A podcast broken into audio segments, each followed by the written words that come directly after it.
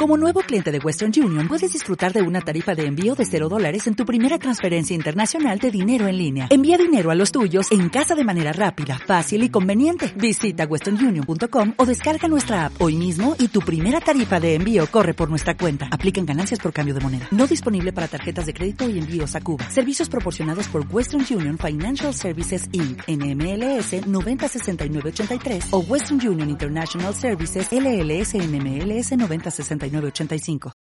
Malditos. Muy buenas, y antes de empezar, noticias para fricazos. Empezamos con un anuncio reciente. DC ha anunciado su nuevo juego de Batman y su nueva película. El juego estará a la altura y Robert Pattinson será el Batman que todos esperamos o un emo llorica como las películas de Crepúsculo. Luego, para los amantes del retro, malas y buenas noticias. Malas porque estos anteriores días lo que es el servidor de RetroArch fue hackeado, la aplicación no funcionaba, no se podían descargar núcleos, pero esto poco a poco se ha ido recuperando, así que ya podéis disfrutar en plenamente, si no casi plenamente, de, de, la aplicación para los amantes del retro. Otra cosa que también está un poco de moda, el tema del que se habla ahora es la guerra de Apple con el tema de Fortnite. ¿Qué pasa? Apple son unos lloricas, son Epic unos lloricas, o todos somos lloricas jugando a Fortnite. Y por último, y no menos importante, un par de noticias frescas. Posible Direct Mini de Nintendo en estos, esta semana próxima. Y rumor del posible precio de la PS4 que posiblemente se hará en noviembre a un precio de 400 euritos para la versión digital y 500 euritos para la versión con disco. Y ya está, ya está, ya podemos empezar con el podcast. Eh, muy buenas gente y bienvenidos a Malditos Fricazos un día más. Y agradecer al magnífico, a nuestro magnífico colaborador Iván por hacernos volver a este 2013 cuando salió Play 4. ¿Qué pasa? ¿Qué has dicho? Play 4 ahí, de ¿eh? Play 5, hijo mío. Ah, la noticia, bueno, pero eso son cosas del directo. Es que yo, ¿sabes, ¿sabes qué pasa? ¿Sabes qué ha pasado? Como en el punto teníamos apuntado eh, 4, lo de PS5, pues yo ya he leído 4 y... Y Play 4, ¿no? Madre mía, madre mía, que- madre mía. La, la, eso es la edad. es más, es- más, eh, que Iván está diciendo ojo, que, que, que ojo, Play 5 eh, es una Play 4. Ojo, es más, si miras en MediaMar, el precio de la Play 4 Pro son unos 400 euros, así que tampoco me he equivocado mucho. tampoco, tampoco. Y la puedes financiar a cero interés, ojo. Nada, nada, Black, Black Friday, Play 4 a Anda, 50%, a- a- anda desde, 200 desde, cua- desde cuándo nos patrocina MediaMar? Desde hoy. Que ahora, ahora lo banean y no nos dejan hablar, ¿no? Es que no ¿Te imaginas? pagado ¿Te hablar de imaginas? nosotros, tal. Vamos, Axel, Bueno. vamos a darle caña. ¿eh? Vamos a como Mandonga. siempre agradecer a mis compañeros Sisku, Román, Iván y a un servidor, a mi Axel, por estar aquí y Te a agradeces, a ti, escuchar. te agradeces a ti mismo. Sí, me agradezco por estar aquí aguantando. Me agradezco, me, me me agradezco agradezco por a mí mismo por aguantarte. Me agradezco por existir. Y pues nada, pues vamos a aquí un día a hacer un poco de valoración de pasado-futuro.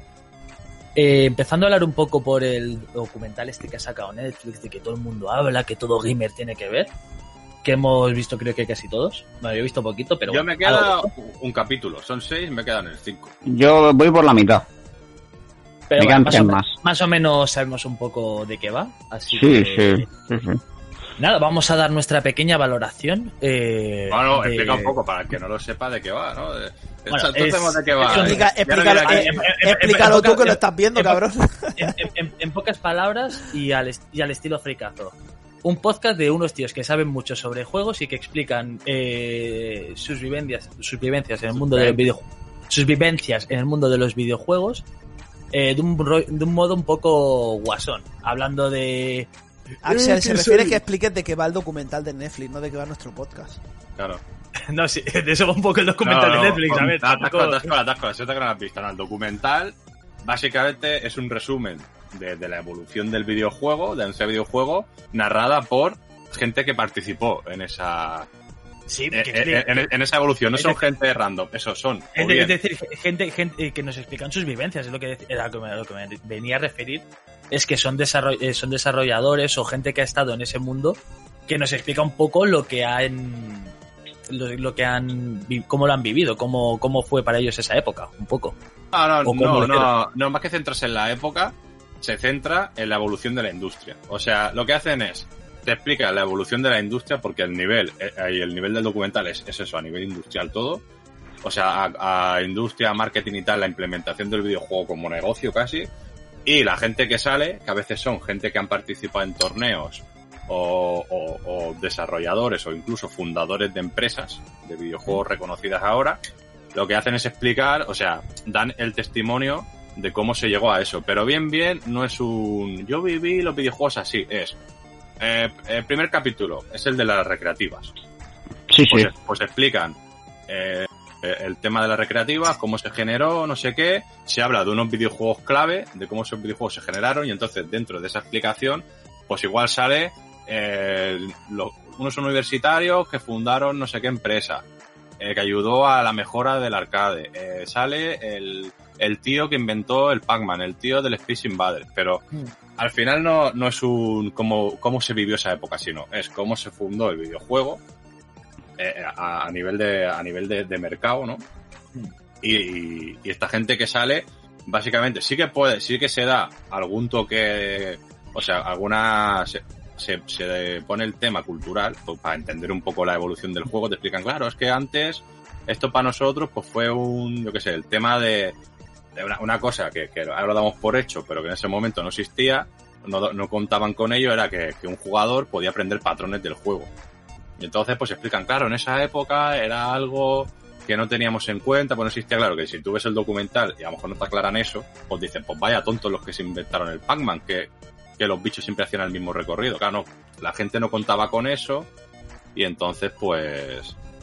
En pocas palabras, no se esperaba que hubiera gente tan Claro, aburrida claro. como para ponerse a tirar, como, como para ponerse a jugar durante cinco horas al mismo juego. Entonces, el, el componente cultural y social en el documental es importante en ese punto, en el de aclararte por, por el porqué de esto. Pero el documental no, no es un documental en plan "¿Qué? los maravillosos 80 en los videojuegos, sino que es un documental de la industria, de cómo eh, apareció tal videojuego, de cómo tal marca se instauró en Estados Unidos, de cómo tal marca le hizo la competencia a otra marca. Eh, sale, pues eso, el, funda- el- fundador de la marca, o sale el responsable de la marca en Estados Unidos de qué campaña publicitaria y qué, campa- y qué estrategia de marketing utilizaron para comerse a tal compañía, ¿no? Y es eso, o sea, es a nivel mm, de industria del videojuego, que est- está bien porque se, se quita de eso, ¿no? Porque si hubiera sido un documental de cómo vivía la gente el videojuego en esa época 100%, yo que sé, ya tenemos el High Score Girl, no la serie esta, o otras cosas similares. No, pero este yo, me- yo- pero yo- yo cuando me, me refería es a cómo lo hayan vivido los propios desarrolladores, es decir, cómo, No, pero, es que, pero es que tampoco te... cómo- tampoco cómo fueron- mucho, no, no hace mucho hincapié. No, pero me o sea- cómo fueron saliendo las ideas, es decir, pues yo qué sé, cuando se ponen cuando se ponen a hablar un poco de que buscan que, que- que buscaban un personaje para, para comerse al público estadounidense, es decir, para que para tener, para instaurarse en América, por así decirlo. Sí, pero que, al- pero que al final tampoco te dice... O sea, es todo muy breve, ¿eh? Al final, todas esas cosas, todos esos detalles. Por ejemplo, yo que sé, el del Space Invaders. El Space Invaders lo resuelven muy rápido. El tío dice, a mí... eh, en esa época, para mí los alienígenas eran pulpos. Pues yo vi que eran pulpos. Eh, antes de, de matar alienígenas, pues probamos con diferentes cosas. Pero lo más divertido y lo más ético era matar alienígenas. O sea, no, no dice el tío, pues yo lo viví y me vi no sé qué y tal. O sea, es más.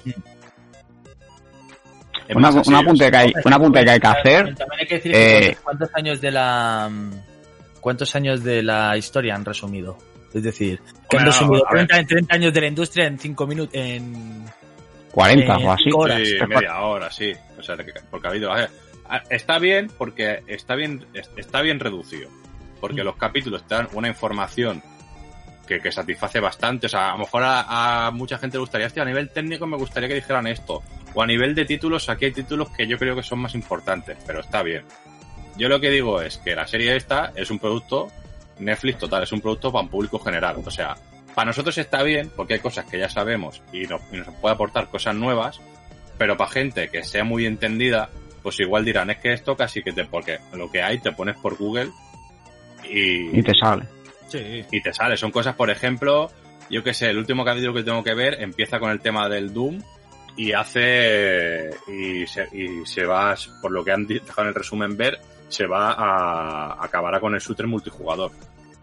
sobre Pero yo el creo, yo, sobre el yo creo, Iván, hay, un montón de libros, o sea que al final la información está, porque sobre el Doom, ya digo, que es con lo que empiezan en ese capítulo último, se supone, a eso, hace poco, hace no mucho, sacaron un libro súper súper denso, o sea, hay un montón de... Sí. De todo lo que hablan ya hay información y esa información es asequible a todo el mundo, o sea que, o, o sea, que es alcanzable, que no es una cosa que ya no es que tengo que, que meterme en foros especializados, sino que son, hay libros de todo esto. Lo que pasa es que, bueno, han hecho una selección que queda guay, porque para el público general, o sea, el que no tiene nada, nada, nada de idea de videojuegos, va a flipar y va a descubrir, o, o el que no ha vivido ni, ni, o sea, ni de refilón como nosotros, esa época, nosotros, todo, es- todo esto de lo que se habla, el, el Siscu, yo y el Román lo hemos vivido, pero de refilón. O sea, sí, sí. este documental es antes de que nosotros jugáramos a videojuegos. La, la, la mayoría del documental. Pero, pero de refilón lo vives, pues cuando empiezas a jugar, como estos juegos aún eh, están en, en el mercado, pues, pues lo vives, ¿no? Entonces, eh, el documental no- mm, está bien, pero una persona que no haya vivido esa época o que no sepa nada de videojuegos va a descubrir un- unas cosas que, que para otros igual pueden ser evidentes. A lo mejor puede salir alguno y decir, es que yo esto del ET ya lo he visto 20.000 veces. Pues es verdad, porque lo del ET de Atari lo hemos visto 20.000 veces. Eso sí, una cosa a su favor es que tampoco invierten mucho tiempo en eso. Hmm.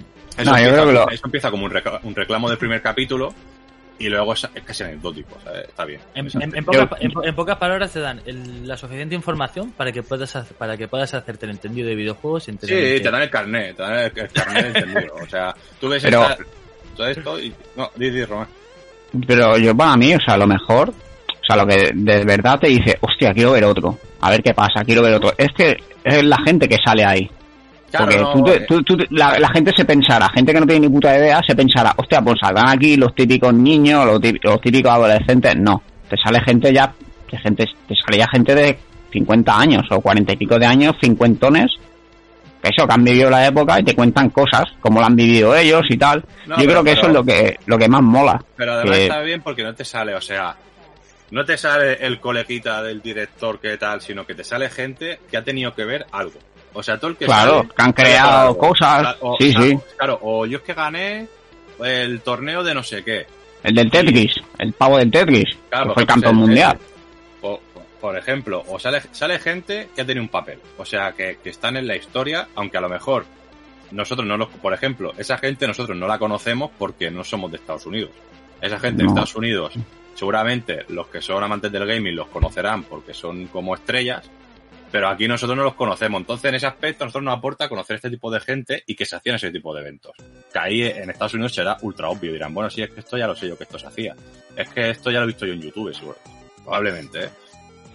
Pero está bien por eso, porque te da la información lo que dice el Axel, de que te- de aquí a ahora, pues saldrá mucha gente. Eh, sí, porque en vez de decirte, yo he visto en un documento, no, porque yo sé que esto, o sea, eh, va a salir el, el carnet de, de experto en videojuegos, va a salir ya. O sea, eso está, que se acabe la serie, van a haber muchos licenciados. en- Pero, pero la serie, la serie está muy, está, cada capítulo está muy, muy, muy, muy bien hecho. Es- Está bien, lo que mola mucho es el, el montaje. Es el, es, el montaje y el tema de cómo te lo explica la gente. O sea, Claro, que, que te, claro. que- a ver, yo el el último que vi, que ya para los que me, bueno, para los que lo sepan, yo soy amante de los RPG y yo vi el de los, el de los juegos de rol. A ver, hay cosas que yo ya sabía, por ejemplo, que se crearon en un tablero de mesa, eso ya lo sabía.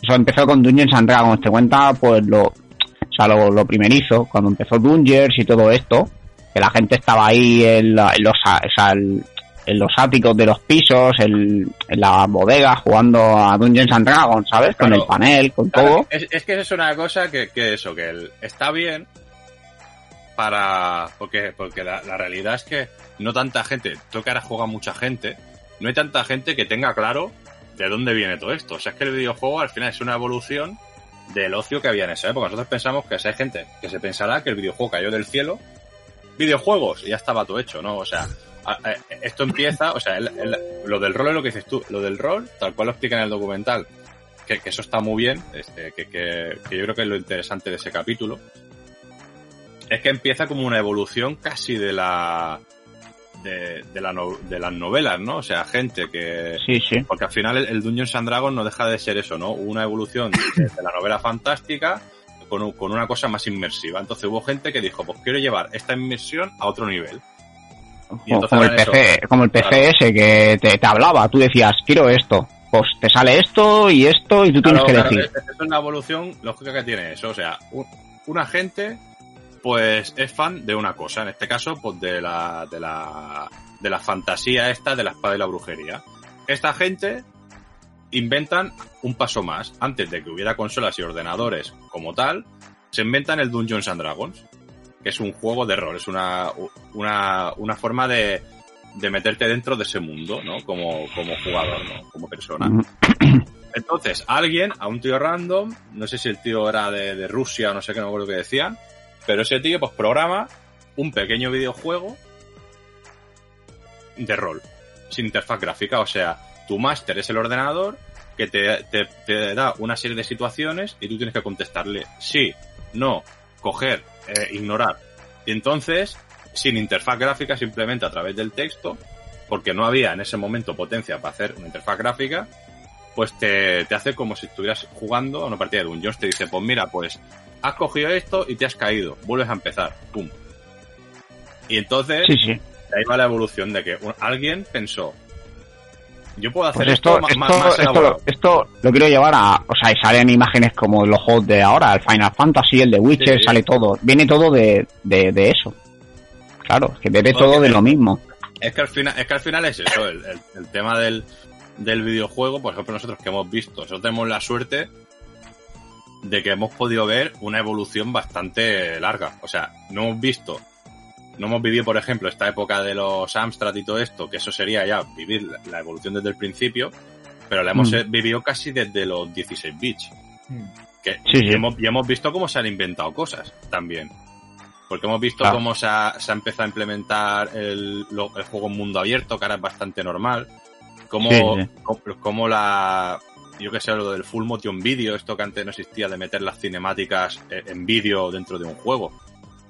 La realidad virtual también está, se- está pegando fuerte ahora también. Claro, pero, pero mu- muchas cosas. O sea, te das cuenta que ahora, claro, es normal. El, el chaval que haya nacido con una Play 3. eh, no, claro, no, tiene, no- claro. no tiene la misma visión que tenemos tú y yo, por ejemplo. Claro, No- entienden, no entienden muchas cosas porque, claro, ya lo ven como todo. Hostia, es que esto es, esto ya está hecho, esto es sencillo. Y claro, Pero dime, una, Dime, un, inciso. Pensando un poco Sí, en esto, nos hemos, nos hemos vuelto como más vagos. Es decir, antes una partida de rol, a lo mejor para hacer una partida de rol de Dungeons and Dragons, la gente se tiraba un mes preparándoselo todo y todo. Ahora simplemente cogemos el CD, lo metemos en la consola y vamos a ir siguiendo una historia que más o menos nos van dando. Porque si a día de hoy un de- ya no es, por ejemplo, como un Dragon Age y todo eso que tú ibas, tú empezabas y derivaban mucho, Pero mucho, tú mucho. tú piensa una cosa, Axel. eh, una partida de Dungeons conlleva mucho tiempo. Y, Sí, y por eso- una, par- una partida de Dungeons puede, te puede durar años, ¿eh?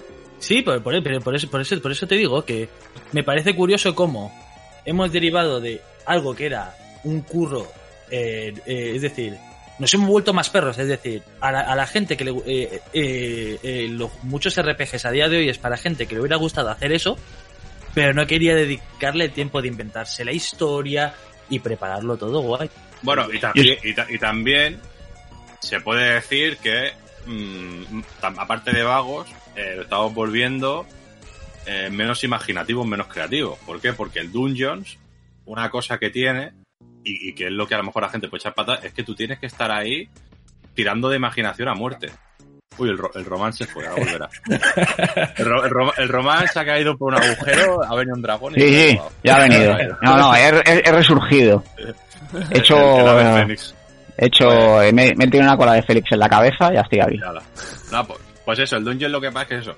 Claro, eso requiere, uno, que el máster tenga una creatividad y una y una facilidad a la hora de transmitir situaciones y que tú las inventes, pero la gente que está jugando tiene que estar dispuesta a donde uno ve un papel con cuatro garabatos, pues tú veas un pedazo de mapa, tú no sé qué, y eso con toda pero con todo lo que tiene que ver con el multimedia se pierde. O sea, es como el tema de, yo hace tiempo también eso, salía un, un tío diciendo que por culpa, entre comillas, de, de- de las tablets, por ejemplo, eh, al no leerse libros en papel que tienes que pasar la página a mano y siendo una historia que con una tablet un niño se puede ir al final del cuento dándole un clic, se está perdiendo mucha creatividad. ¿Por qué? Porque la gente empieza un, un inicio. A la que la historia pierde flojura en vez de seguir, pues me voy al final que me he cansado. Y entonces las generaciones que están saliendo ahora son mucho menos creativas porque van a lo rápido. Pero es que es lo, pero un poco es lo que. principio y final, principio y final y no de- y no disfrutan y no aprenden del desarrollo de las cosas. Entonces, Mm. con, el- con esta pasa lo mismo. Dungeons and Dragon, eso era una cosa donde tenías que, que exprimir al máximo tu creatividad y tu imaginación porque estabas en una habitación con cuatro tíos sudados y tenías que imaginar que estabas en, en de esto. Sí, sí, era algo, vamos, Y entonces ahora eso se ha sustituido, ¿por qué? Porque es más cómodo, más fácil y más sencillo llegar a ese nivel de inmersión. Claro, Pero, o sea, y- antes eh, para la eh, inmersión tenías que esforzarte tú, mentalizarte, no, yo me voy a creer esto y ahora te venden un producto donde si tu tele de puta madre, es que te sientes dentro del juego ya. Pero hay, hay, hay- pero también un poco es lo que yo lo que me voy a referir es antes, por ejemplo, cómo ha evolucionado esto, porque tú antes, eh, si querías, cuando jugabas a un videojuego, como no había internet y las guías salían cuando salían, tú, si te comprabas un, ju- un videojuego de salida, si tenías el, poder adquisitivo de podértelo Bueno, permitir, eso, eso, eso, eso en el capítulo, no sé si en el 2 o en el 3 de esto, te hablan de eso. Te hablan de que, porque aquí en España también lo había ¿eh? con Nintendo, eh, porque eso en, en un de esto de Spinecar que sale hablando el hombre este de Madrid, el, el que había trabajado en Spaco, ¿Mm? eh, Nintendo, antes de que hubiera guías y revistas, crearon una línea telefónica con Peña que se dedicaba a ayudarte en el juego. Tú te, sí, sí, tú te quedabas. el- tío. Sí, sí, pero eso, el tío este, el de, el de, el de Spaco, no sé cómo se llama, este que va muchas veces el de Spinecar a verlo. Este Ujú. trabajaba en eso también. Entonces ellos tenían, o sea, ellos tenían, lo, lo único complicado es que, claro, tampoco les venía, el, el- por lo que yo tengo entendido, por lo que me parecía a mí entender, que explicaba él, es que al final él tenía que pasarse el juego para explicarle a otros cómo se pasa. A él no le decían, no, toma una guía de cómo se pasa. Él, cuando salía al juego, tenía que jugar a ese juego y hacer apuntes. Y entonces le llamaba a un tío, oye, que estoy en el nivel 2 de tal juego. Vale, vale, pues mira, tira por aquí, por esta puerta, no sé qué, podrás salir. Y era como no había, como no había revistas y tal, pues Nintendo, que eso es curioso, facilitó. En el, en el, en el documental este Netflix se ve que es en Estados Unidos, pero aquí en España también existió una, unos consejeros de juego. Tú llamabas, oye Nintendo, por favor, me he quedado atascado en este juego, ¿qué tengo que hacer? Y había un tío o una tía que te decía, mira, pues ahora coge tal, tal, tal y tal.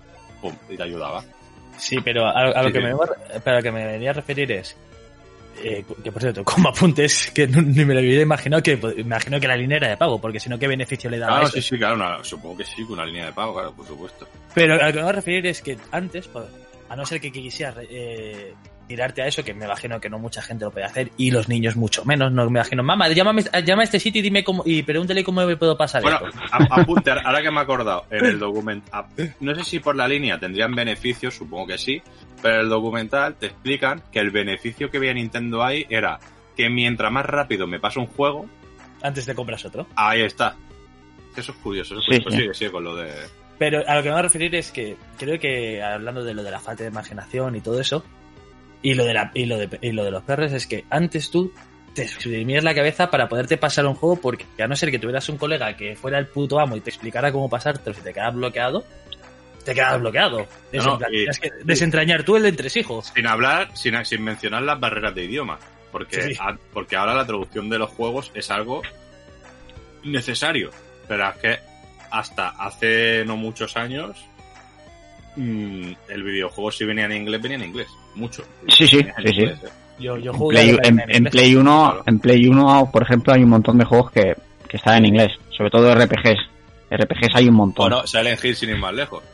Silent Hill, eh, los Breath of Fire, eh, Pero- claro, es que hay muchos. Pero, pero es eso, que a lo que me- a lo- el resumen es que nos hemos vuelto en plan a día de hoy. Tú estás jugando un juego y te quedas bloqueado. Yo el primero, Sí. yo, yo, yo soy el primero que juego con guía. Yo ya no juego ningún juego si no es con guía.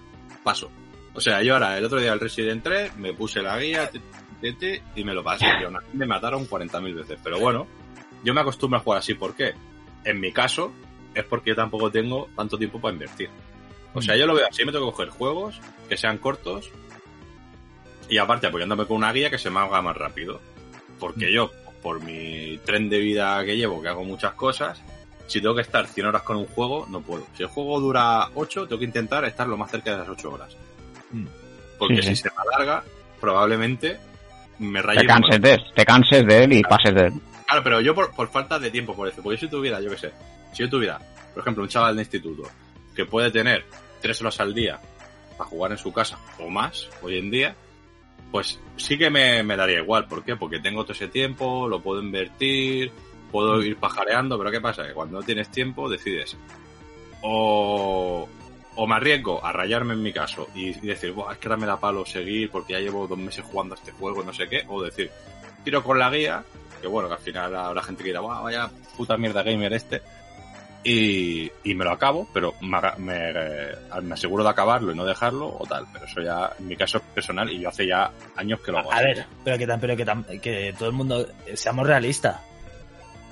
Tú tampoco vas a estar todo el rato mirando la guía por dónde tengo que ir cuando tú ves el camino. Simplemente, si llegas a un punto donde dices, no sé por dónde coño tengo que ir, todo creo Claro, que claro, yo- sabes ya. O sea, Yo me la, yo me la guía, yo sé. ¿En, en qué nivel estoy ahora? Vale. Antes de empezar, le pego un repaso a la guía. Me la leo. No, me por, por encima.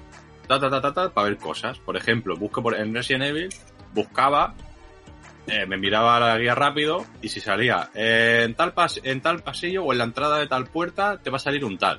Yo ya más o menos sabía que por ahí tenía que ir con cuidado. Hmm. Y luego, si en un punto me pasó, por ejemplo, que no, había una pieza que no encontraba, pues me volví a la guía, a ver, esta pieza me la he dejado. Vale, está aquí. Tin, tin, tin, tin. Pues ya está. Hmm. Pero que, que sí que es verdad que es eso. Que, que- que- pero es que todo lo que es... Es que ya nos metemos en un terreno súper amplio, porque todo lo que es el avance tecnológico, como nos facilita la vida, hace que seamos más vagos en muchos aspectos. Sí, sí. Sí, sí. Entonces, en resumen, el documental lo recomendáis, ¿no? O sea, Yo el documental sí lo, lo recomiendo. No voy a decir tampoco, hostia, es que es el documental mejor el, defini- de el definitivo, porque tampoco seguro- eso. Porque seguro que se podría hacer una cosa mucho mejor, eh, seguro, ¿eh? Porque, porque el tema Eso- del eso- gaming es, es casi infinito, ¿no? Pero, pero para el producto que es, yo lo veo bien. O sea, yo no... O sea, en Netflix... No, y, por ejemplo, aquí en España está teniendo muy buena recepción porque yo veo las clasificaciones que está viendo la gente en el Netflix y están en número 4, creo, o 3. Claro, porque está bien. o sea, es un documental que está O sea, bien. Yo la, lo- la peña, o sea, la peña lo está viendo. Yo lo que digo que, claro, que alguien que sea, o sea, que seguro que existirá aquí en el país gente que sepa mucho, mucho, mucho, muchísimo de gaming, incluso que hayan escrito libros, dirán, bueno, hace un repaso superficial.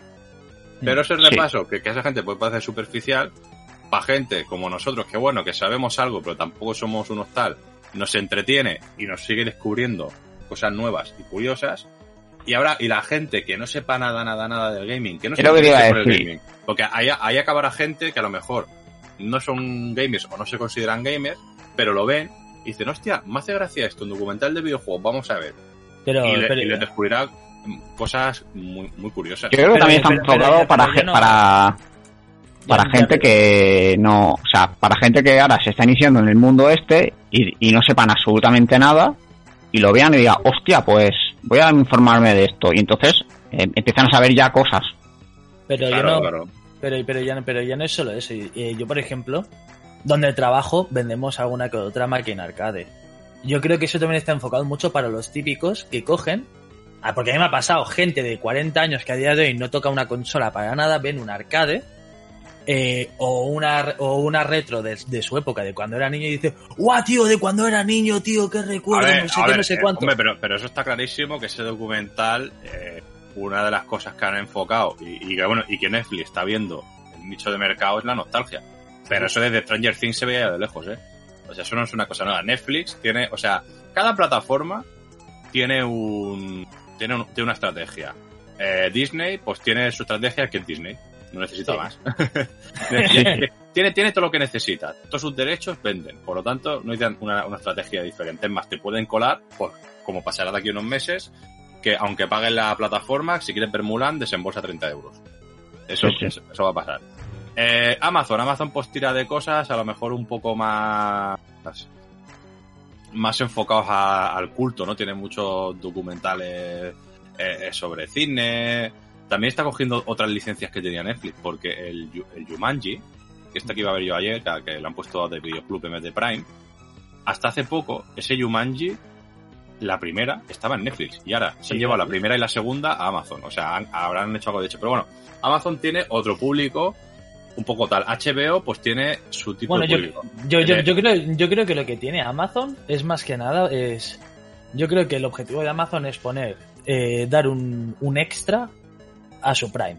No, pero, pero, Yo no, pero- para- pero porque si lo- te lo- fijas, lo están- si te- Eso empezó así. Es más, el, el Amazon Prime, cuando salió el Prime Video, aún valía 15 euros. Y ahora lo han subido y tienen que mejorar esa calidad para justificarte los 40 euros de Amazon Prime.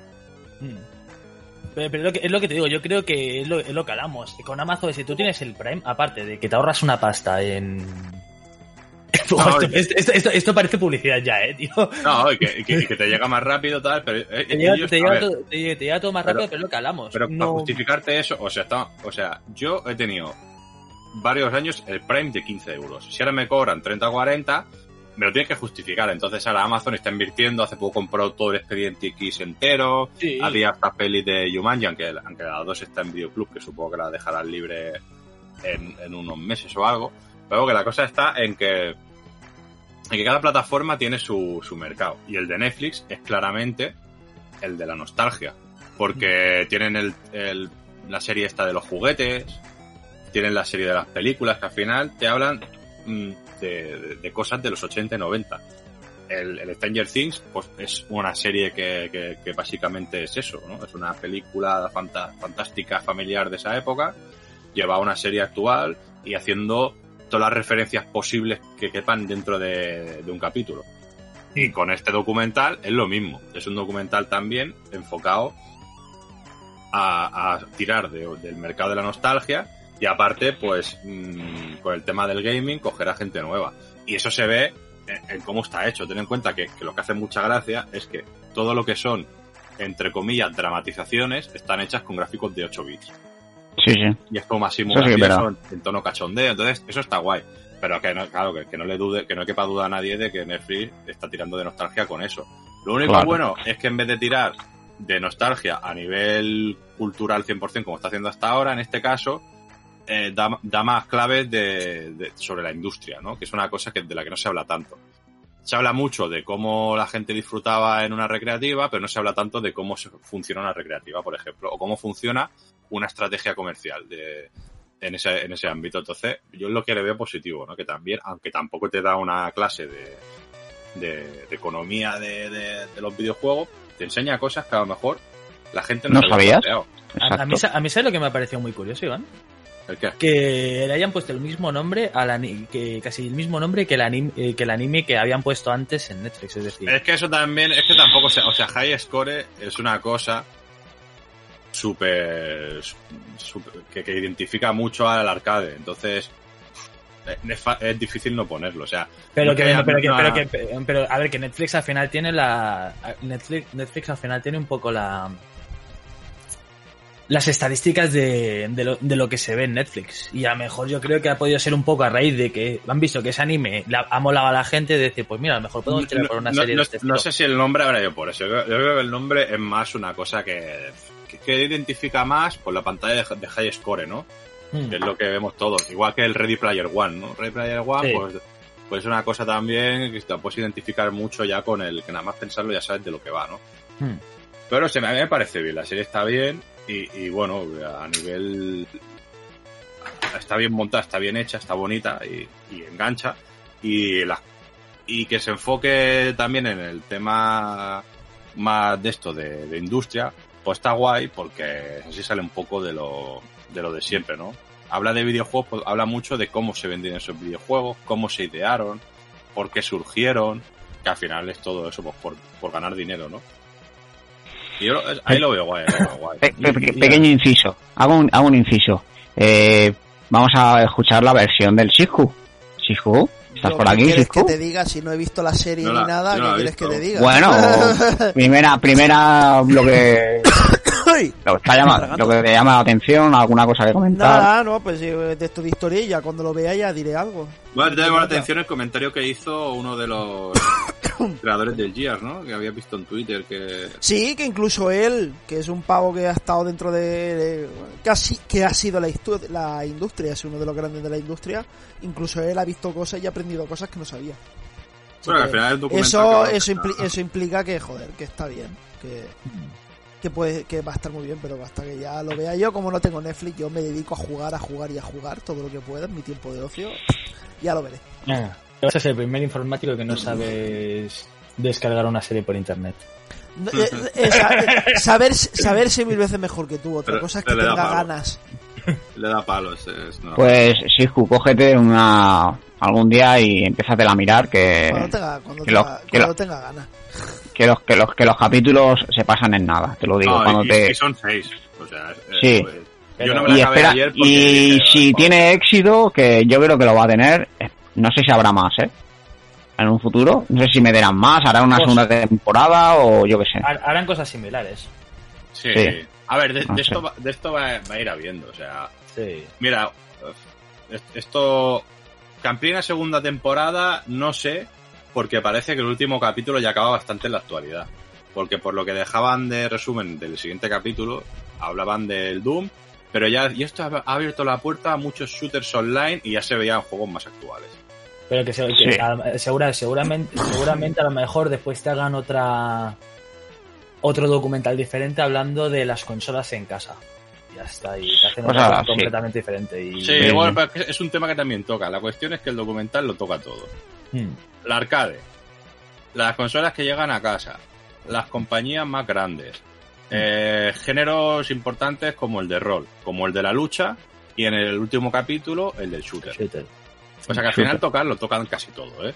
También incluso la,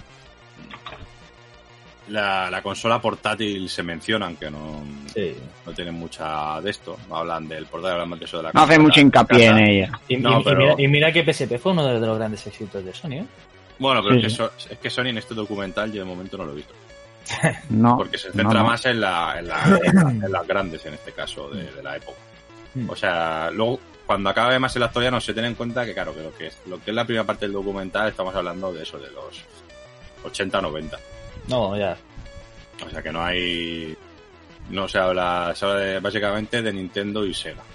De- el- Pero bueno. lo, que, lo que refiere a consolas. Luego se ha mencionado algo de Atari y de ordenadores. en este Yo todavía el capítulo de yo todavía tengo que ver el capítulo de ese, de ese, o sea, de Sega contra contra Nintendo. Ese ¿no? me, ha gustado, me, me ha gustado Yo creo mucho que porque- ese, porque- yo creo que ese es el ese es el mejor. Y, y mira que no lo he visto, eh. Yo digo, yo creo que este es el mejor. A ver, no sé, no sé, porque el, el quinto este, el de los juegos de lucha y tal, también toca toca toma- toca tema interesante, ¿no? Que es el tema de la, de la regulación por edades de los videojuegos y tal. También- Sí, también. al, fi- al final todos son interesantes. Por cierto, una, una, una cosa que me estoy de que estaba pensando ahora. La historia se repite, es decir, hace cosa de cuando no sé cuándo fue la guerra de Nintendo Sega. Ahora más de 20 años, seguramente, creo que era, ¿no? Sí, menos. sí, algo así, sí. Eh, eh, eran dos compañías con un contenido bastante similar y al final solo quedó una creando consolas. ¿Qué es lo que está pasando? No, no, el, Sí. contenido, el contenido no era similar. O sea, ni- o sea, es lo que te explican en el capítulo, es en el cuarto. O sea, que, que Sega, a- el, el señor que introdució eh, Sega en Estados Unidos, básicamente, lo que hizo fue, vamos a hacer, vamos a hacer una, o sea, vamos a vender una consola diferente. O sea, porque no podemos competir lo que hay, ya está. No podemos competir con lo que hay. Entonces vamos a buscar un público nuevo. Vamos a generar, es más, no, más que buscar, vamos a generar un público nuevo. Mm. Entonces ahí está la gracia de, de, de, de cómo entre ellas pues se, se echaban mierdas, eh, que eso Pero, tampoco a- hace mucho, mucho hincapié, Pero, pero, bueno. pero a, lo que, a, lo que, me- a lo que me vengo a referir es que a día de hoy está, hay la misma guerra entre Sony y Microsoft. Sony y Microsoft. Yo- yo decir, no es la sí, misma, no es la misma guerra, o sea, es, es una guerra que, que, que sí que es a nivel a, lo que me lo, lo que- lo que vengo a referir es que. A lo, pero a que me vengo- no, pero no digo eso. A lo que me vengo a referir es que es una guerra entre dos compañías por un posicionamiento. Es decir. Eh, No, pero, pero es que la, la de Nintendo y Sega, según lo que explican en ese capítulo, más que por un posicionamiento, es por entrar en una cultura. O sea, la de Nintendo y Sega es. Nintendo y Sega son compañías japonesas. El. Nintendo consigue entrar en el, en el mercado americano aprovechando pues debilidades de cómo estaba el mercado de los videojuegos en esa época y, y también pues mm, siendo inteligentes. Cuando ese cuando esa esa compañía ya se está comiendo ya ese mercado de esa cultura que es muy diferente a la suya, llega Sega y dice, claro, estos ya han entrado en el mercado, en esa cultura, como nosotros entramos en una cultura donde ellos ya están. Entonces lo que hacen es- estudiar esa cultura, en este caso contratan a alguien y le, y le dicen, bueno, tú como eres de esta cultura, haz un producto que, que, que, que pueda encajar. Y es lo que hacen. O sea, en este caso lo que están luchando son productos que ya están instaurados y simplemente quieren que su marca se consuma más que la, que la de esto. En este caso es, no es que una marca se consuma más que la otra, sino que mi marca entre de cero a un mercado que nadie, que, que nadie me conoce y demostrar que la marca que ellos asocian a- a- al videojuego, ahora, ahora la asocian a mí. O sea, decir, sí, estos han venido, habéis disfrutado con ellos, pero nosotros somos mejores, somos lo más. eh, nos tenéis que querer, ¿sabes? Y en este caso simplemente Sony y Microsoft eh, se mueven por, bueno, quiero que mi consola venda más millones que, los, que la tuya. Pero ya está, no pueden convencer a la gente como en esa época, porque ya está todo... Sí, pero a lo que me vengo a a lo que, pero que- a lo que me vengo a referir, que hay otra guerra entre marcas, por así decirlo, diferente, pero un- otra guerra entre marcas. Y al final eso se resume a que al final una acabará con, con No, vida y la otra se dedicará ¿Qué va? ¿Qué que en, va? es- eh, en este, en Mm, este caso queda, no, muy, queda- queda muy claro queda muy claro que Sony seguirá sacando consolas y Microsoft se dedicará al PC. Es más, es más lo de, lo de, lo de que a- lo de que Sega acabará sin vida no tiene nada que ver con, con la guerra. O sea, tiene que ver con que hubo un salto de evolutivo en el videojuego y Sega pues no, No supo estar a la altura. sí, no jugó bien las cartas. Pero, No. se- pero, pero será en cierto momento, creo que cuando sacó, no sé si fue la Dreamcast, era casi tan potente como, era de potencia similar a una Play 1. Sí, pero, pero estamos hablando de que cada Bueno. cosa tiene su tiempo. Hmm. Y cada cosa tiene su estrategia. En este caso, o sea, vamos a hacer spoiler porque al final es lo sabes. En este caso, Sega ganó Nintendo, pero Nintendo siguió existiendo. Mm. Claro. Sega, Sega ganó a Nintendo, entró en el mercado muy fuerte, generó un público diferente, que también arrastró al público que tenía Nintendo, pero bueno, pudieron convivir con una competencia un poco dura, pero sigan conviviendo. Lo de Sega simplemente fue que llegó un momento que el videojuego evolucionó y Sega sí que tenía productos que estaban a la altura, pero no se supieron vender o se vendieron antes de tiempo o, o más tarde de la cuenta. Por ejemplo, la Sega Saturn es una consola pues que si hubiera llegado en otro momento o de otra manera, igual se hubiera comido a la Play. Pero la Play también tiene muchos factores que, que, que fueron casi, casi- Exclusivos. Sí, sí. No, Es que no, hubo y pilares. Claro, o sea, el pilar más grande es la piratería. Sí, ese O es el primero, vamos. Que, que con esto nadie contaba. O sea, Sony tuvo una suerte de que, aparte de hacer un catálogo diferente, porque claro, juegos como Call of Duty y todo eso, eso que ahora lo vemos como, ah, los Call of Duty, eso ha sido mm, súper decisivo ese tipo de juegos, ¿no? Porque Sega seguía teniendo unos juegos mu- mucho más ajaponesados. En este, en este caso. Y tampoco, ¿sabes lo que tiene? Su catálogo no era tan no, no era tan o sea, estaba occidentalizado, pero en, en estas nuevas generaciones yo creo que el catálogo igual no estaba tan tan a- acorde con lo que la gente quería. Entonces tuvieron suerte. Y aparte, la, Ah, Play- a ver, la pero la Play vendía chorros que- porque se pirateaba fácil. O sea, También hay que decir que, a ver, un poco es lo que hablamos, que el estilo de juego que se juega en Japón es muy diferente al estilo de juego que se juega aquí muchas veces. Exactamente, pero tú eh, hay que pensar una cosa. Eh, Es- Igualmente, es decir, por mucho que intenten de esto, si es, una, si es una empresa con mentalidad japonesa, traerán algo más similar aquí, como tú lo que decías, que Sonic era un poco más gamberro, pero Sí, al pero- final es un plataformeo. sí, pero que eso fue simplemente, o sea, fue una estrategia. Con lo que explican ahí el señor este que el que, el que generó la estrategia dijo: El Super Mario tiene un mercado, que es el infantil. Pues yo, vamos a hacer una mascota que atraiga a un público que antes no Más jugaba, gambe- que era el público más, más, gamberro, más adulto, porque- porque antes- en ese momento las consolas y los anuncios eran por y para niños. Que, se- que, Entonces- que sacan, que sacan una consola para los canis de la época. Sí, básicamente. Vamos a sacar una consola con juegos. tipo de...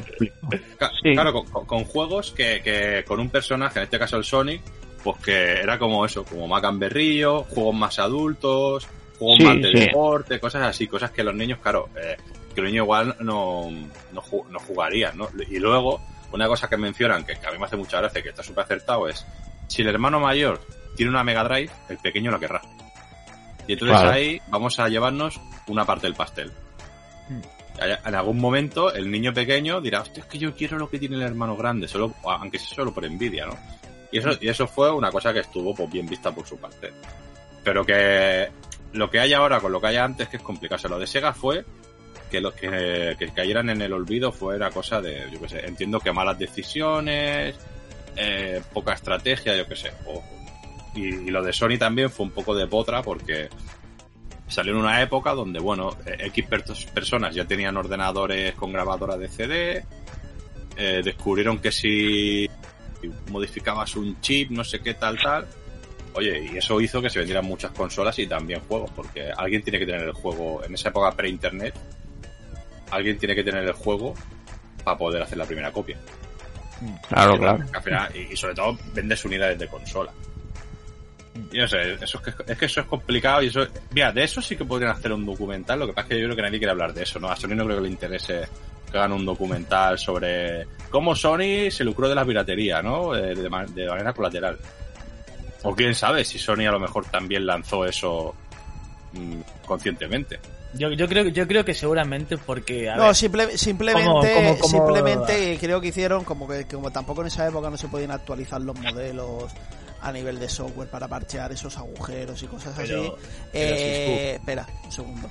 Eh, se encontraron con el marrón y dijeron, ¿qué hacemos? Eh, vieron que les estaba beneficiando, digo, "Bueno, pues eh, hacemos la vista gorda. Pero yo, pero yo que- creo, pero yo que- creo incluso, o sea, o sea, yo podría ser que habría la posibilidad de que, de que Sony mm, también hiciera, que a lo mejor una gilipollas, pero, pero podría ser que a lo mejor Sony diera un paso para que se hiciera eso, porque al final, Eso ya es muy Mm. teoría de la conspiración. ¿eh? bueno, pero, pero, pero Sony vendía CDs vírgenes, Sony vendía equipo de grabación. Quién sabe si uno uno pensaría, oye, vamos a hacer una prueba. Vamos a meter en un barrio pobre, unos barrios pobres, a un tío que ha pirateado una consola. Y vamos a ver cuánta demanda puede tener eso. Oye, y que a lo mejor, porque lo que no vendes por un lado lo vendes por el otro. Igual no vendes tantos juegos, pero vendes más consolas. Más consolas, más mandos, más no sé qué. Y aparte de y, eso... que, y que al final y que al final vender vendió igual porque al final Claro, de juegos de Play 1 y Play 2 ahí la tira en el Claro, mercado. también, ve- también vendes teles. También vendes eh, CD, también vendes grabadoras de CD.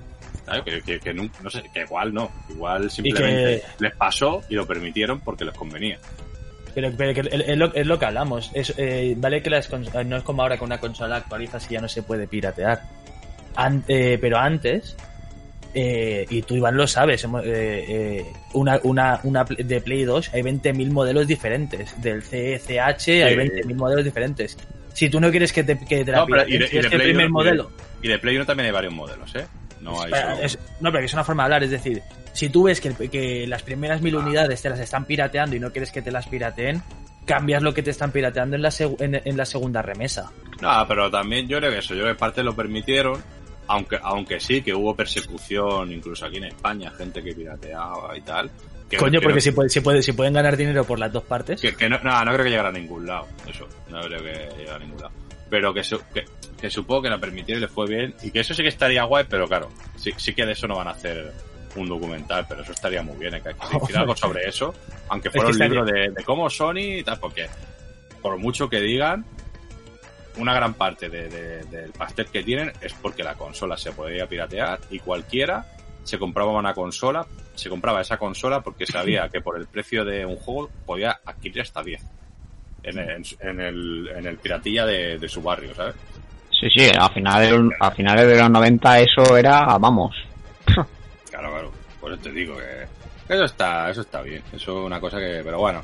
Al final el documental este dentro de lo que cabe, ¿no? Que no se metan temas tan morbosos como eso, pues yo lo veo guay. Es recomendable. O sea, yo creo que cualquiera lo puede ver. El que no tenga ni puta idea, lo puede ver Le va a aprender ir- muchas cosas. Le, le va a ir bien porque como no sabe de nada, pues aprenderá cosas. Aprenderá, incluso también a- Hombre, si sabe un poquito, a lo mejor puede aprender cosas también, ¿eh? No, no, sí, sí, esto a ver, casi cualquiera puede aprender. Yo, yo digo que los que no, los que no, Los que no saben que no nada. aprenderán, pues será Peña que sabe mucho. La Peña que sabe mucho, esto tampoco te descubre cosas que están enterradas bajo tierra y que solo sabe unos cuantos, sino que toda la información que se da eh, está en Google. A ver, que, O sea- que lo, que, lo, que lo DT en cuando encontraron los juegos hace cinco años. Yo me acuerdo de, encontrar, de ver la noticia. Sí, No, pero- también. No, no, pero si, si de que esté eso no lo dicen, ¿eh? O sea, el- eso de que esté enterrado en el desierto y tal no lo hablan. Simplemente eh, sale el tío que desarrolló ese juego y te explica, bueno, es un juego que me hicieron hacerlo pues en, un- en una tercera parte del tiempo en que yo tengo que hacer un juego. Eh, Steven Spielberg pues sí que lo aprobó, pues no sé qué, y al final, pues bueno, no se, no se vendió, fue un fracaso, pero que ya digo, eso es- es- en el capítulo es bastante anecdótico eso, ¿eh? Y yo creo que lo meten un poco por, Hombre, es un poco locura, ¿eh? Hacer hacer un juego en cinco semanas es un poco locura, Claro. ¿eh? Eh, eso ya te digo, eso yo creo que lo meten un poco porque porque como es su- cultura pop de ese juego, pues se tiene que meter, pero tampoco le da mucha importancia. ¿eh? O sea, ese capítulo, casi que sin eso podría haber seguido el capítulo, sin esa, sin esa parte. Pero es un- una serie que está bien, que cualquiera puede disfrutar, está bien hecha, está divertida, o sea que se hace, se hace amena y interesante. Y aparte eso, hace que, que- que- que la gente pues reflexione un poco, hostia, ¿cómo eran los juegos antes? ¿Cómo es ahora? Qué difícil era hacer una cosa, claro, porque lo que pasa, lo que todos hablamos es que, bueno, que siempre sale el típico chaval de, ah, es que los gráficos de hace 30 años, vaya mierda, no sé qué. Bueno, claro. Cuando ves un documental así, para un chaval de eso puede pensar, hostia, me siguen pareciendo una mierda. Pero, lo, ¿sabes? interesante. Claro, entiendo, entiendo que es lo que tal, porque claro, tú cuando ves al tío ese que te explica, te, te enseña las placas de sonido para el juego del Mario, dices, pero si esto ahora con un software lo hago yo en mi casa y no Sí, me ocupa espacio físico, o no, tienes unas placas soldadas donde sale el sonido. Donde el sonido lo tuvo que hacer a- con esas placas. Dices, Joder, si ahora toco un piano y hago, ¿sabes? me compro un Casio y, y me hago una banda sonora. De puta madre. ¿sabes? O sea, es- Sí, sí. está guay, está guay, la verdad que mira que que son cosas que que bueno, que también eso le dan pues, más visibilidad a este mundo que está en, en auge ahora, ¿no? Que ahora el Cre- crecimiento, está, vamos. Bueno, ahora Porque- está como una cosa Porque, a ver, o sea, hace, hace, a ver, no vamos a engañar, hace 25 años o así, te, sea, no era bien, o sea, te, o sea, tú jugabas a videojuegos y la gente te miraba raro. Te decían, uy, este es el rarito, este juega a videojuegos, este no sé qué. Porque no era tan, no era tan, como algo tan normal, ¿sabes? A, a di- a día de hoy, cualquier persona menor de 40 años o, ti- o tiene una consola mundo, o, le, o- todo el o dice mundo. que Claro, le gustan claro. los videojuegos. o sea, Ahora todo el mundo juega, todo el mundo. claro, a- a- antes que pasaba antes, el- la consola que estaba en casa era para el niño barra adolescente. Sí. Igual el padre se animaba y se echaba un FIFA o incluso el más osado se podía poner a jugar a un Call of Duty o a un juego un poco Mira, más violento en mira, plan, mira, "Oh, este es el mira, juego mira. para el padre. Mi, mi abuelo jugaba a Call of Duty en mi consola. Claro. Pero por eso, ¿no? Que eso era lo era como eh, socialmente pues eh, eh, funcionaba así.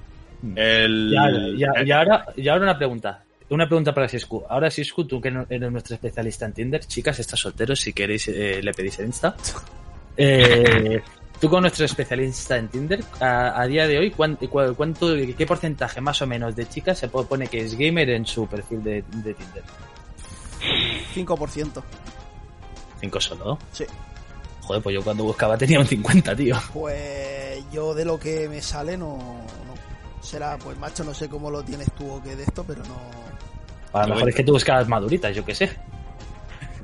Ya está, yo la, yo la- yo la- fra- fra- franja de la franja de edad que busco mm, es amplia, pero no sé lo que me sale.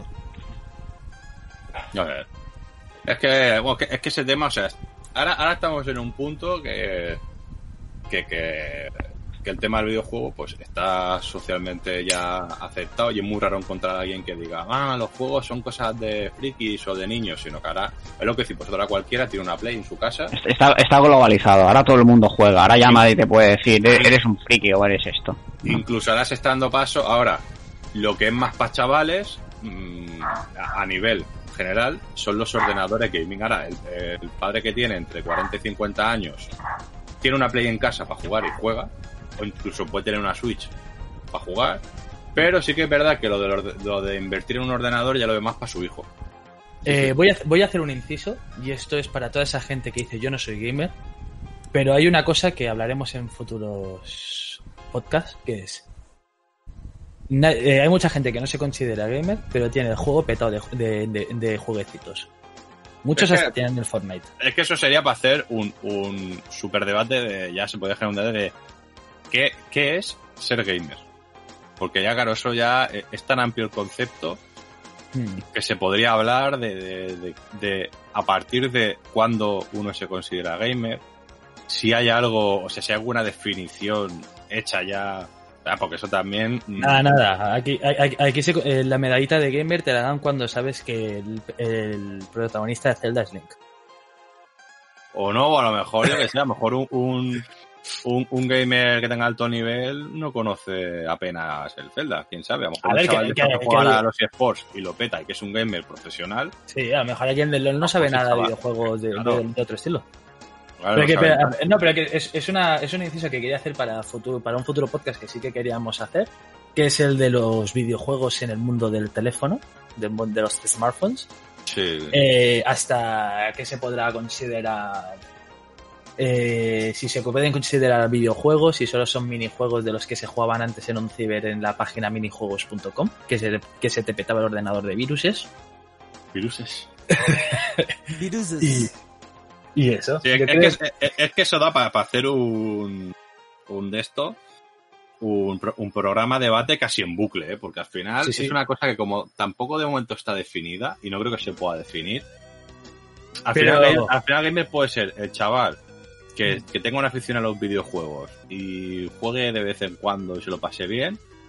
Que también puede ser un tío que vive solo para jugar, que llega de- del trabajo o del cole y se pega horas y horas jugando. Claro, es que gamer Yo- ahora... yo- a ver, yo, yo puedo, yo puedo poner una anécdota y es que yo, por ejemplo, tenía una jefa de sus 50 y largos años, bueno, no, 40, no, 50 y pocos, ¿vale?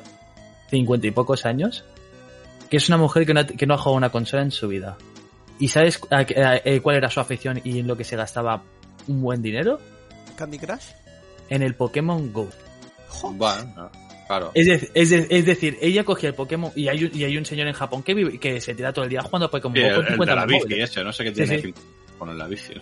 Sí, sí, eh, es lo que hablamos. Hay, hay gente que a lo mejor no de esto, pero a lo mejor el Pokémon Go les gusta como idea de video, de aplicaciones para el móvil y a lo mejor, ya te digo, ella Bueno. se gastaba sus 30 euritos en el en Pokéballs y su Es, y se compraba los accesorios y sus mierdas, ¿eh? es que el rollo está que cuando una cosa se globaliza, la definición del usuario ya cambia. O sea, antes, eh, pues cuando, por ejemplo, en la época que va tratando este documental de Netflix, eh, el gamer era al principio, no existía el gamer como tal, ¿no? Porque la eh, al principio de... Antes eras un fricazo y ya está. No, porque al principio Nintendo era como un juguete más. Entonces, Sí. pues era una persona que jugaba.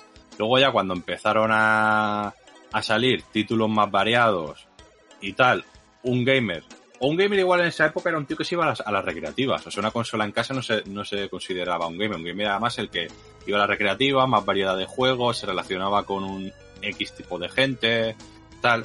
Luego eso ido evolucionando, tal, y el gamer, pues igual el gamer es el que juega en línea.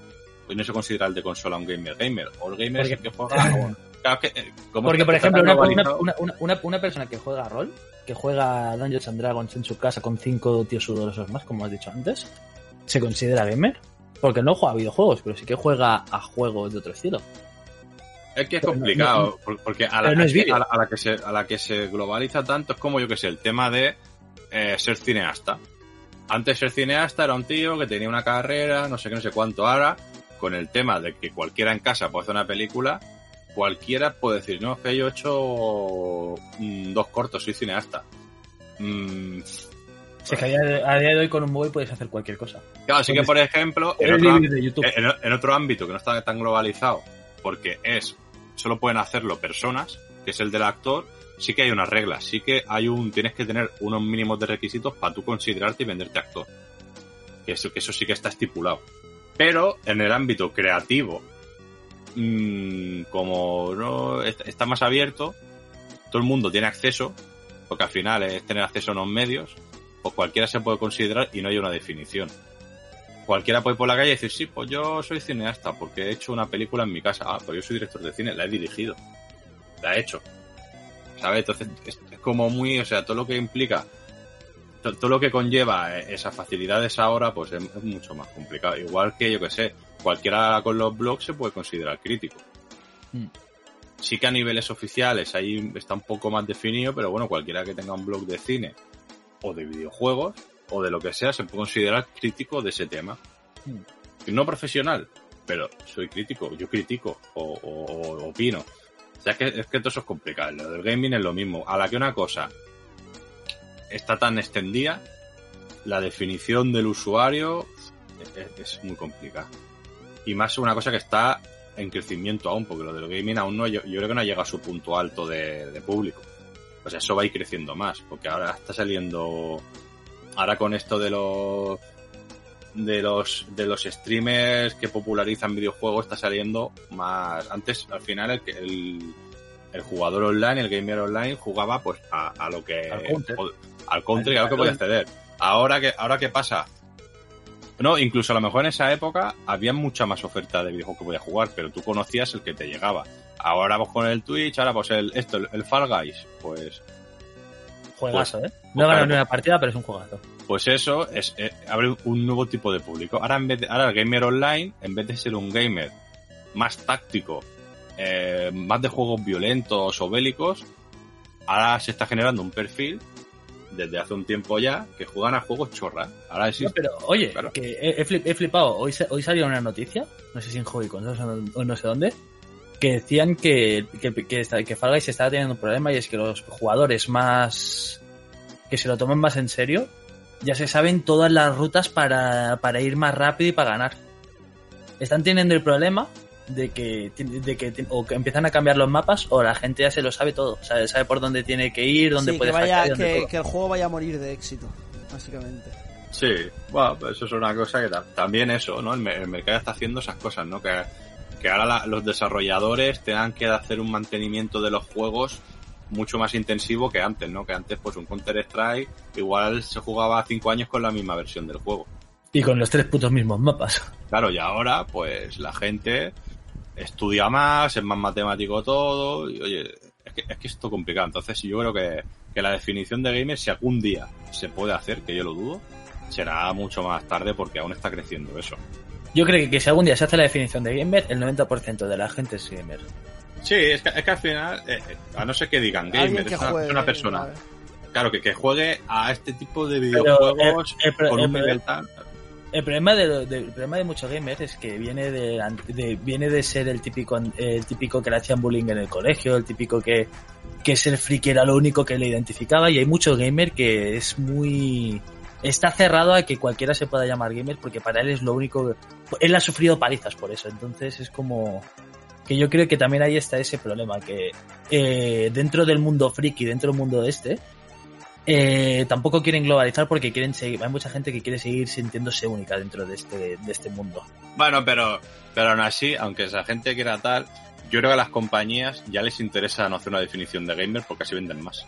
Porque si cualquiera puede ser gamer, cualquiera va a poder comprar tu producto. Ahora, claro, la, ah, la cosa, la cosa si- está en que su- se dijera, mira, es que por ejemplo, eh, la comunidad del Valorant no acepta gente eh, que no tenga X nivel o no acepta a, a una persona que no ha jugado nunca juego ya se mete. Entonces, eso, bajarían descargas, bajarían tal y no le conviene. O sea, a, lo- a lo que es la industria le conviene que todo el mundo pueda sentirse gamer y pueda entrar dentro de esa Sí, pero que, pero que dentro de, dentro de ellos mismos también les, eh, también creo que juegan un poco con eso de coger y decir, mira, te voy a sacar este juego y lo voy a vender como este es un juego de culto para el gamer de verdad.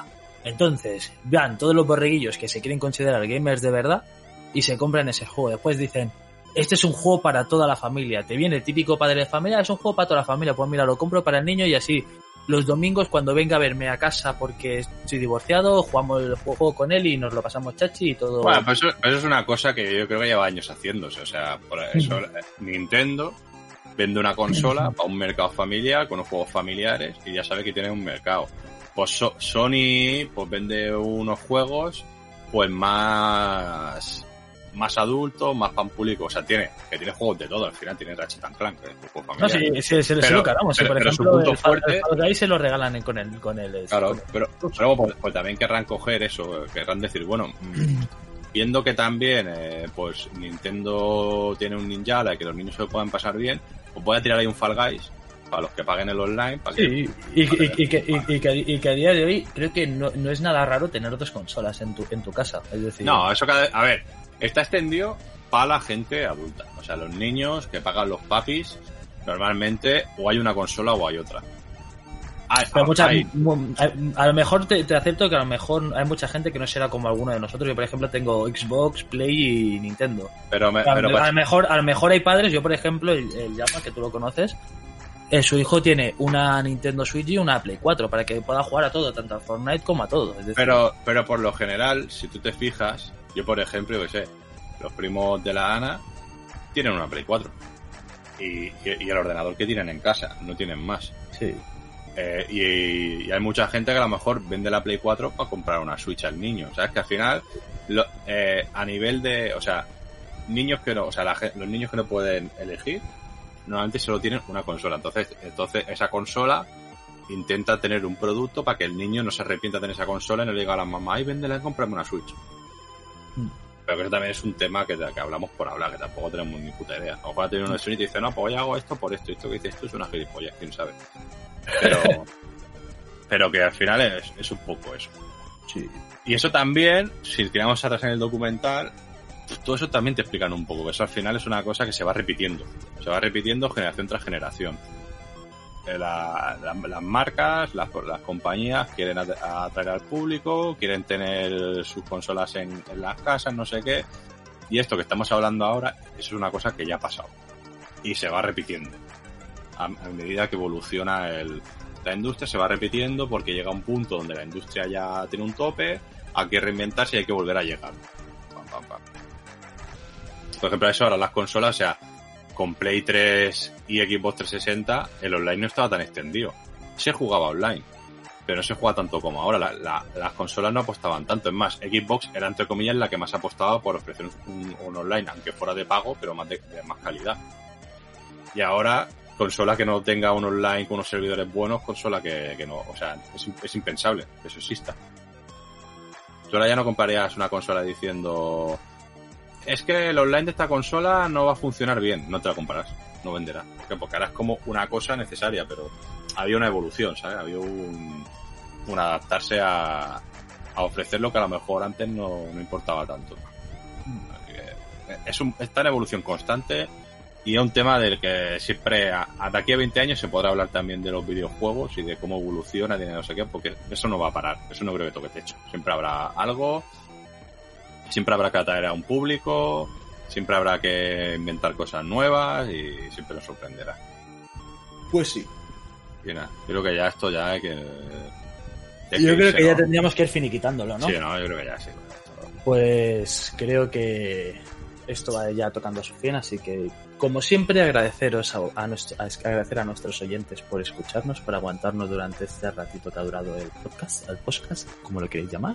Ah, bueno, y, y anunciar, ya que estamos, que, supongo que cuando este subí este podcast, estrenar- habremos estrenado página, perfil de Instagram y probablemente... mm, Estamos preparando cosas eh, sí, guays. eh, en el próximo podcast eh, lo hagamos en, eh, en directo en Twitch en un formato más como más más televisivo, ¿no? Decirlo de alguna manera. Sí, yo creo que ¿Sabes sí, yo creo que Vamos sí. a, a probar el experimento. Haremos ahí el, el- si, si La prueba. coincidimos, si coincidimos, anunciamos eso, especial Pokémon para el y, próximo podcast, y- y no nos confinan. eh, en, en- en directo en Twitch, a ver qué tal, así que que para más info, pues como ya estará el Instagram supongo cuando suba el podcast abierto, pues para más info por Instagram. Malditos fricazos. Y ya está, ya ahora sí ya que puedes darle Así que lo dicho, eh, muy rápido, agradeceros a vosotros por escucharnos y agradecer a mis compañeros por estar aquí. Hoy el romance ha tenido que ir un poco antes, pero bueno. Tenemos en nuestro- porque la Adri está de vacaciones. Correcto. Por ahí la cobertura es complicada. Pero llevamos en nuestros corazones y listo. Y agradecer a Sisku, a Iván y a mí. Y ya está. Un saludito y hasta la próxima. Hasta luego. Adiós. Malditos ricazos.